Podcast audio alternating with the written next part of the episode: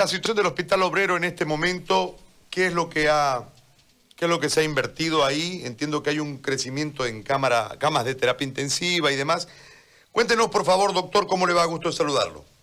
Eh, buen día, José Gari. Sí, efectivamente, el, Hospital Obrero de la Caja Nacional ha hecho una, un plan estratégico marcado en el Plan Nacional y hoy podemos decir de que fue bastante duro la primera etapa de esta epidemia donde evidentemente todo el sistema nacional de salud se saturó y la Caja Nacional no fue un mundo aparte. Hoy podemos decir que gracias a las gestiones que han realizado las autoridades regionales, tenemos disponibilidad de camas de internación, se están habilitando eh, más eh, unidades de terapia intensiva, son un domo grande y un domo pequeño que se van a habilitar 19 unidades de terapia intensiva, se han hecho contrataciones en, en, en, servicios privados de, de, camas de terapia intensiva. Esto para dar la, la, respuesta a, la población asegurada.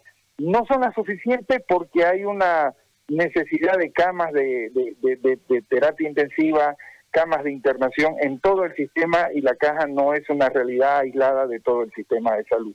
Pero la voluntad eh, de, dar eh, este tipo de atención, hoy podemos decir que disponemos de unidades de terapia intensiva libres, de que disponemos de cajas de internación libres para atender esta emergencia sanitaria mundial y que eh, se está pensando ya en un plan de reactivación de cómo vamos a volver gradualmente a la normalidad para atender a pacientes que habitualmente tienen otro tipo de patología y que necesitan ser atendidos en la Caja Nacional.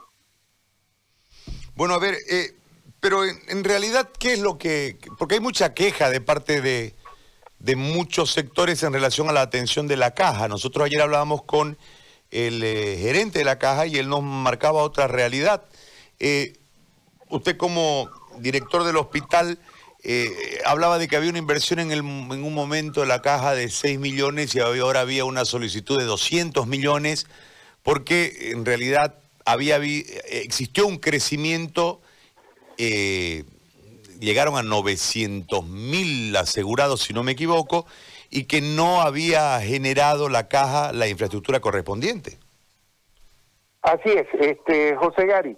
E, el tema de la el tema de la de, la epidemia y de la proyección eh, de lo de la población asegurada 870 mil estamos hablando de casi 900 mil personas entre beneficiarios y asegurados eh, generó una proyección y nosotros no contamos con una infraestructura sanitaria eh, integrada, como, lo, como no lo cuenta todo el sistema departamental de salud.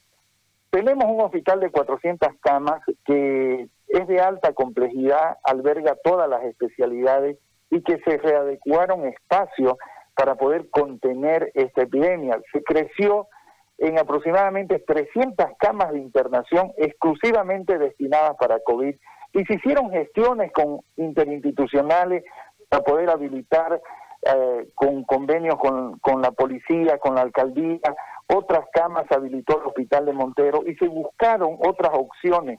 Hay un déficit de cama en, la seguridad social, en la Caja Nacional, eso es una sentida necesidad de todo el sistema hospitalario. Esto obviamente genera algunas perfecciones que que tiene razón la gente cuando ha venido a demandar una, internación y ha tenido que peregrinar a eh, esperar una cama de internación o una unidad de terapias intensivas. Hoy podemos respirar un poquito y esperemos y estamos eh, haciendo las previsiones porque esta liberación de la cuarentena que nunca la hubo eh, con toda con todo lo que, que significa una cuarentena nos va a significar nosotros un repunte también y para eso nos estamos preparando con eh, la mayor eh, unidades de terapia intensiva que ese 5% de los pacientes sí o sí lo va a necesitar y se están haciendo ese tipo de gestiones a, cabo de, de hacer la, la, la, la, el armado de, de las órdenes para, para poder adquirir eh, respiradores, eh, para poder habilitar 19 unidades más de terapia intensiva exclusivamente destinada al área de COVID. Muy bien. ¿Alguna consulta ustedes al doctor? Me parece que está claro. Eh, doctor, eh, ayer nos, nos explicaban que se había dividido en dos eh, el hospital para atender a los pacientes de COVID. ¿Cómo funciona esto ahora en, el obrero?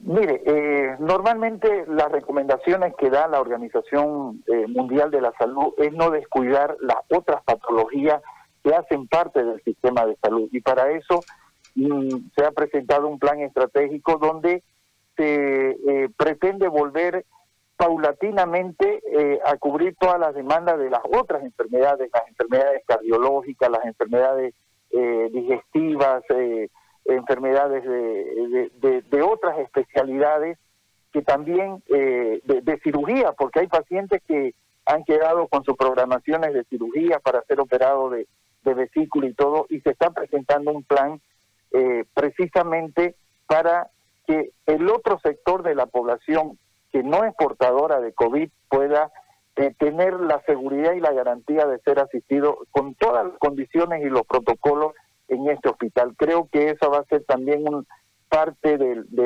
del plan estratégico departamental porque hay que cubrir las otras demandas de las distintas otras eh, enfermedades.